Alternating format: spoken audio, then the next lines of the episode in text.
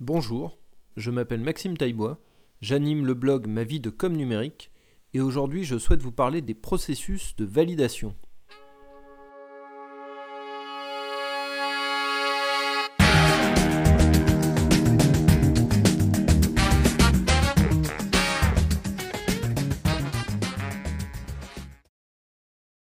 La validation, c'est un des sujets les plus difficiles pour le community manager. C'est un sujet difficile parce que ça questionne à la fois sa propre compétence et ça questionne aussi ses relations avec sa hiérarchie. Alors, je vais parler évidemment plutôt dans un cadre de communication publique parce que c'est le, cadre que je connais le mieux. Et dans ce cadre-là, le processus de validation est peut-être même plus important que dans le privé. Dans le secteur public, le community manager est un agent administratif et il n'a donc pas vocation à prendre la parole publiquement pas plus qu'un directeur de la communication, qu'un chargé de com ou encore moins un graphiste. Sauf que le community manager, contrairement à eux, porte une parole publique directement auprès des citoyens. J'ai déjà eu l'occasion euh, d'en parler dans les précédents épisodes de mon podcast, c'est ce que fait le community manager quand il répond directement au nom de l'institution à des citoyens sur le web. En cela, il représente une singularité par rapport à ses collègues. Ses collègues qui, euh, de temps en temps ont à parler vis-à-vis de l'extérieur, mais rarement de façon aussi générale. L'attaché de presse va avoir à parler à des journalistes, le chargé de com aura à parler à des partenaires institutionnels peut-être, mais il est assez rare que le membre d'un service communication, ou que le membre d'un cabinet politique d'ailleurs, qu'un agent de l'administration d'une collectivité s'adresse directement aux citoyens. En cela, le community manager remplit un rôle de porte-parole vis-à-vis euh, des citoyens du territoire pour lequel il travaille. Et on entre ici fondamentalement dans une zone grise, parce que le discours politique, les messages qui doivent être portés dans une institution publique, le sont nécessairement par les élus, les élus qui ont été euh, légitimement choisis par leurs concitoyens. C'est le cas à l'échelle d'une collectivité territoriale, à l'échelle d'un ministère, le ministre n'est pas élu, mais il est désigné et il est désigné dans un cadre démocratique où, à un moment donné du processus, le citoyen a voté. Le problème, c'est que le community manager, qui lui porte aussi un discours, n'a été désigné par personne. Il a été recruté et il n'est rien d'autre finalement qu'un salarié. Un salarié du public, mais juste un salarié. En tant qu'agent administratif, il n'a évidemment pas son mot à dire sur la conduite des affaires de son institution, mais en toute théorie, il n'a même pas à apporter d'interprétation. C'est-à-dire que quand il délivre une réponse à un citoyen, cette réponse, ça doit être celle de l'institution, pas celle du community manager, ce qui, à un moment ou à un autre, implique une forme de validation. Et c'est clairement là que les choses deviennent vraiment compliquées. À titre personnel, moi je pars du principe que le community manager doit se faire entièrement le porte-parole de son institution. J'ai déjà eu l'occasion de, le dire, je pars du principe que le community manager, il doit transparaître derrière l'institution. Ça ne veut pas dire qu'il doit parler en son nom, mais en revanche, il doit laisser passer son empathie, son humour, bref, son humanité. Je ne suis pas un numéro, je suis un homme libre. Et donc forcément, à un moment donné, en faisant ça, en influant sur la ligne éditoriale des comptes réseaux sociaux de son institution, il va amener une certaine interprétation, il va amener une certaine touche. Et à cela, vous pouvez ajouter la nature intrinsèque des réseaux sociaux qui fait qu'à un moment donné, le community manager a besoin d'une forme d'immédiateté. Quand on nous pose des questions, quel que soit le réseau social sur lequel le, citoyen s'adresse à nous, il attend une réponse relativement rapide. Si aujourd'hui certains font le choix de s'adresser à une institution plutôt sur les réseaux sociaux que d'envoyer un courrier par la poste, c'est bien parce qu'ils attendent une réponse qui n'arrive pas au bout de plusieurs jours. Ce qui implique le community manager ait la réponse dans un délai raisonnable. Sauf qu'on sait très bien, les uns et les autres, que souvent cette question elle doit être demandée à des services extérieurs et que ça prend du temps. Mais au-delà du temps que ça prend au service de nous livrer la bonne réponse pour qu'on puisse la donner aux citoyens, il y a encore une fois la question de la validation. Est-ce que le service qui me donne une information me donne une information vérifiée, sûre et surtout qui peut être diffusée? Parce que un service administratif peut très bien avoir une information et le cabinet politique de l'élu ne pas souhaiter communiquer sur l'information en question. Une information diffusée directement par un agent administratif, ça signifie pour l'élu et ses collaborateurs une certaine forme de perte de contrôle. Et pour que cette perte de contrôle soit acceptable, il faut qu'il y ait un lien de confiance très fort entre les élus et la communication, et en particulier le community manager. Et pour que cette confiance s'instaure, il n'y a pas d'autre moyen que de mettre en œuvre des processus de validation. Une fois qu'on a dit ça, tout l'enjeu, ça va être de trouver l'équilibre, d'instaurer des processus de validation qui soient efficaces et qui n'entravent pas l'action du community manager tout en rassurant l'autorité politique au-dessus de lui. Pour que vous saisissiez bien l'ampleur de la problématique, je vais prendre trois exemples qui sont issus de mon expérience personnelle. Le premier de ces exemples euh, prend place quand je travaillais en, collectivité territoriale. À l'époque, je travaillais dans une mairie. On vient de créer le compte Twitter et la page Facebook de la ville. Et donc, j'ai l'occasion tout de suite de mettre en œuvre un certain nombre d'idées que j'ai depuis un moment sur les réseaux sociaux. Euh, en particulier le fait que une fois qu'on a publié son contenu, il faut très systématiquement répondre aux usagers. Alors en plus, on parle d'une ville relativement moyenne dans laquelle euh, forcément les, publications ne soulèvent pas des torrents de réactions. Et donc c'est d'autant plus important pour montrer que la ville est présente sur les réseaux sociaux et surtout qu'elle y est active, de bien prendre le temps de répondre à chacun.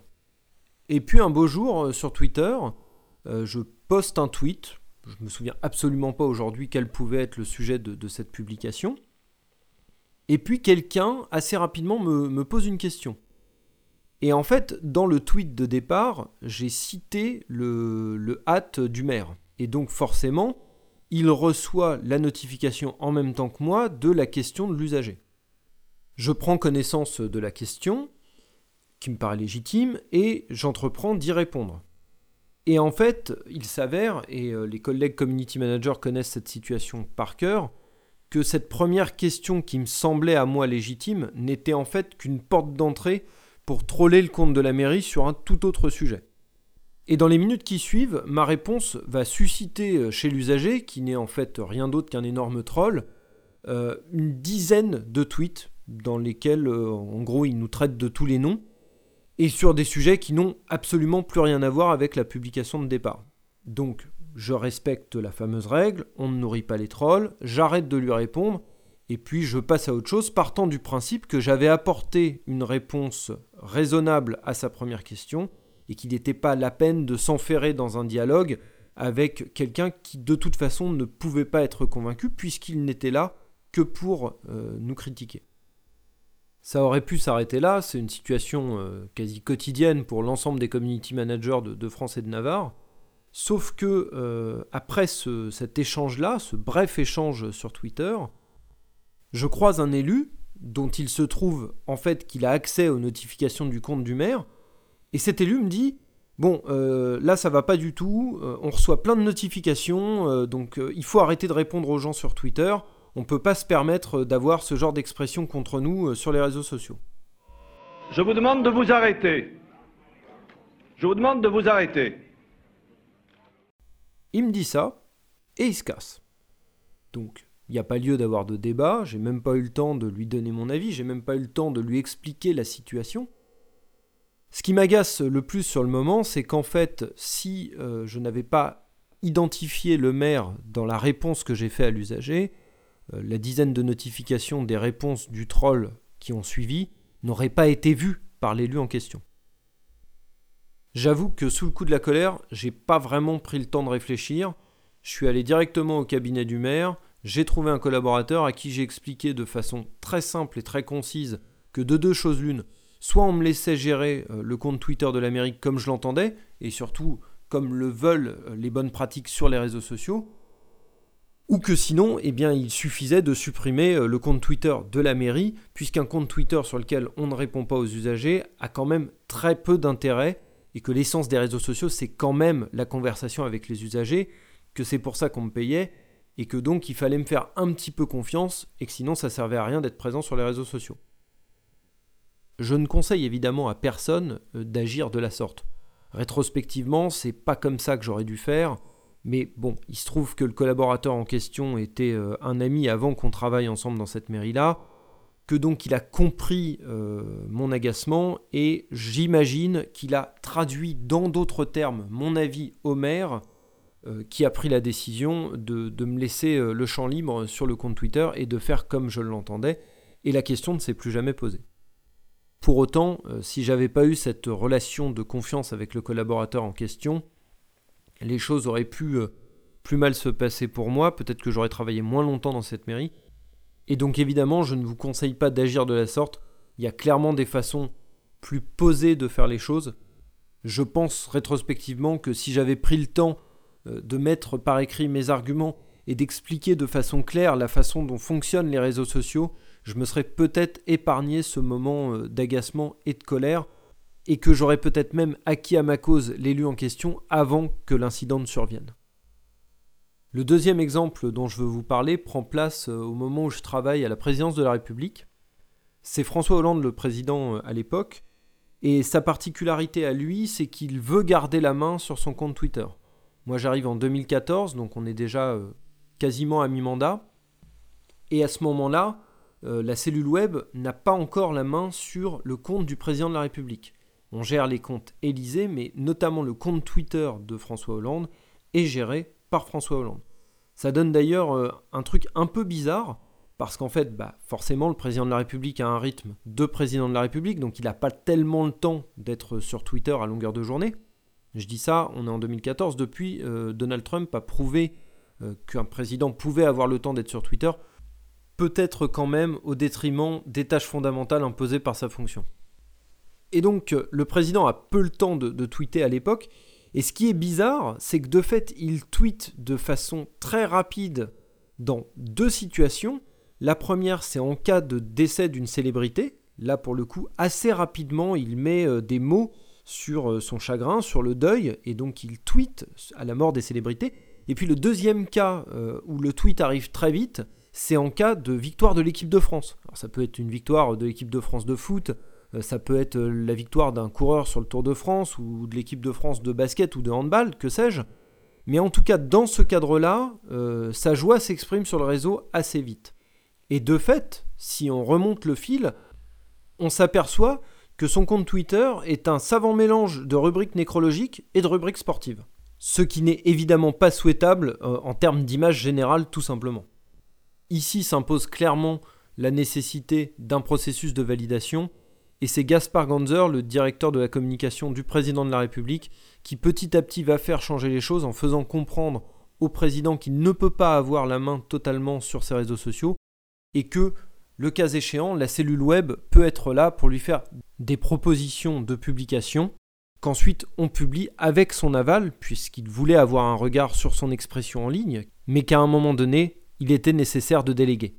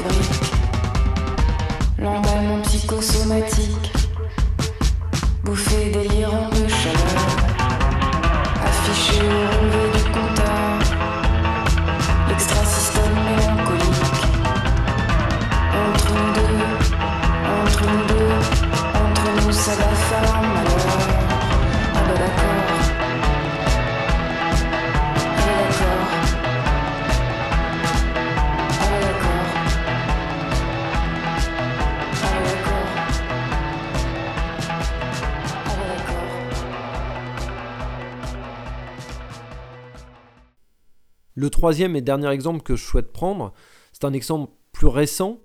Il se déroule au ministère des Sports au moment de la crise sanitaire, très exactement au mois de mars, au début du confinement. Et là, d'un coup, on se retrouve avec des centaines et des centaines de questions sur nos différents comptes, et donc la nécessité d'avoir un processus de validation qui soit à la fois très efficace et très souple. Et de fait, moi je me retrouve dans une situation où j'ai à la fois besoin de l'expertise technique des services administratifs, et du filtre de la validation euh, de mon cabinet politique. Et là, pour le coup, ce n'est pas un contre-exemple, c'est vraiment un exemple sans doute de ce qu'il faut faire, j'en suis euh, aujourd'hui assez convaincu.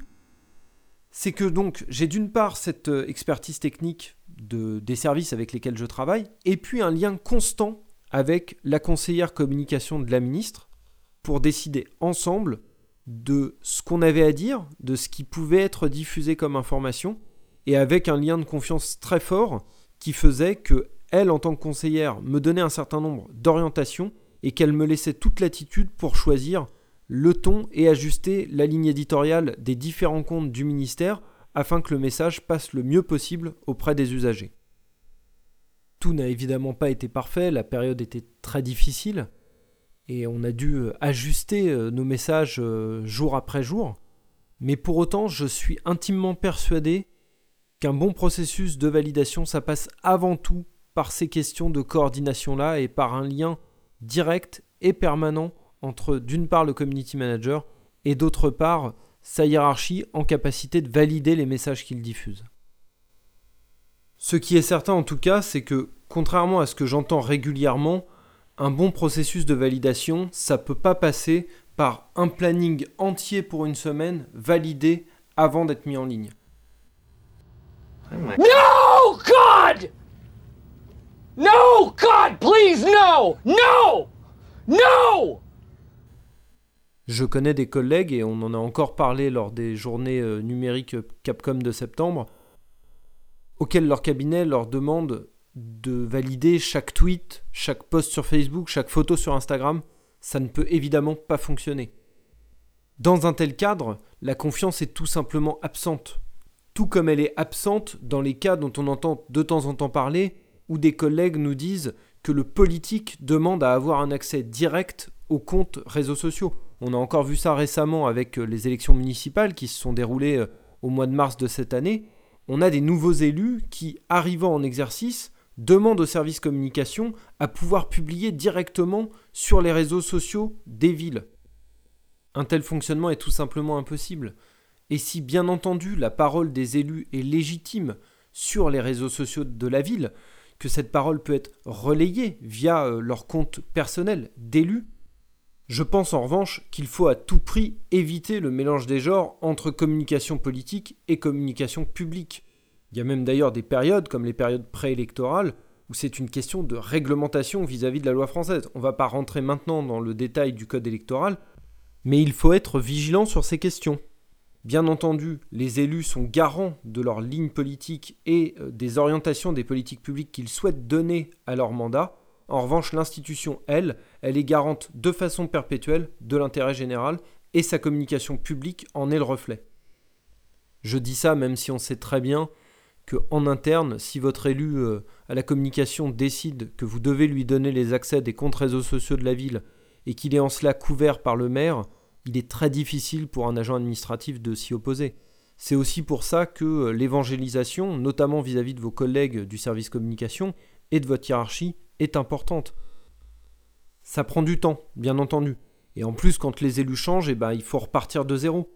Et en même temps, on ne peut pas attendre de gens dont ce n'est pas nécessairement le métier qu'ils comprennent de façon implicite la façon dont les choses doivent fonctionner. Je finirai en vous disant qu'il y a des choses que vous pouvez mettre en œuvre pour instaurer des processus de validation qui soient sains et qui ne soient pas des entraves à votre travail de tous les jours.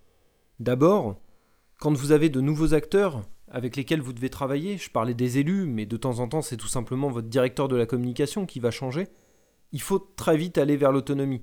Il faut très vite être en capacité de mettre par écrit ce qu'est l'essence des réseaux sociaux, la façon dont vous avez fonctionné jusque-là, la façon dont vous aimeriez fonctionner demain, et la façon surtout dont vous pensez que collectivement on peut être efficace sur ces outils-là. C'est pas une garantie qu'ils vous écouteront, mais en tout cas, il faut leur donner des outils sur lesquels ils puissent réfléchir. Ne pas partir du principe qu'ils doivent déjà avoir compris ce que vous faites dans la vie. Et puis après, de façon extrêmement pratique, vous pouvez par exemple vous faire valider des prises de parole clés. Je disais tout à l'heure qu'au ministère des Sports notamment, on a un lien assez étroit avec la conseillère communication de la ministre, ça n'empêche que régulièrement, sur des questions un petit peu sensibles, j'ai à faire appel à elle pour qu'elle me valide une réponse. Et le fait que de temps en temps je fasse appel à elle sur des questions sensibles sur lesquelles elle doit s'engager politiquement, ça aide aussi à ce qu'elle me laisse plus de latitude sur des questions qui sont finalement plus anecdotiques. Elle n'a pas besoin d'avoir un contrôle permanent de ce que j'exprime sur les réseaux sociaux parce qu'elle sait que quand je vais être soumis à une difficulté ou à un doute tout simplement, je reviendrai vers elle. Mais vous pouvez aussi vous faire valider par exemple des prises de parole qui vont être emblématiques du ton que vous souhaitez instaurer. Si vous avez envie par exemple de déborder un petit peu du cadre, de faire une publication avec un humour un petit peu décalé ou encore d'utiliser un mème, il vaut mieux avoir préparé le terrain avant. Ça permet notamment de ne pas déstabiliser euh, les membres de votre hiérarchie quand ils vont découvrir la publication en ligne et les réactions des internautes qui ne seront pas nécessairement les réactions habituelles que ces mêmes internautes pourraient avoir vis-à-vis d'une communication traditionnelle. Là encore, charge à vous d'être convaincant et d'expliquer aussi rationnellement que possible en quoi le nouveau ton que vous voulez instaurer va être efficace et les retombées qu'il va avoir pour la communication de la ville ou de votre institution en ligne. Il n'y a pas de formule magique. En réalité, le processus de validation efficace, il passe nécessairement par un haut niveau de coordination avec les gens avec lesquels vous travaillez tous les jours et en particulier avec votre hiérarchie. Voilà, c'est la fin de cet épisode, j'espère qu'il vous aura plu. Comme d'habitude, je vous laisse réagir sur les réseaux sociaux. N'hésitez pas à nous dire comment ça se passe chez vous, comment s'organisent les processus de validation? C'est toujours intéressant de savoir comment ça se passe chez les autres, et puis bah, le cas échéant de pouvoir en tirer des conclusions sur la façon dont ça se passe euh, chez soi. Je vous invite aussi, comme d'habitude, à, vous abonner euh, au podcast, à pas hésiter à le partager sur les réseaux sociaux si vous l'avez apprécié pour que d'autres puissent en profiter. Et puis n'hésitez pas non plus à vous euh, abonner à ma newsletter sur mon blog mavidecomnumérique.fr. Et puis je vous dis à la prochaine. Salut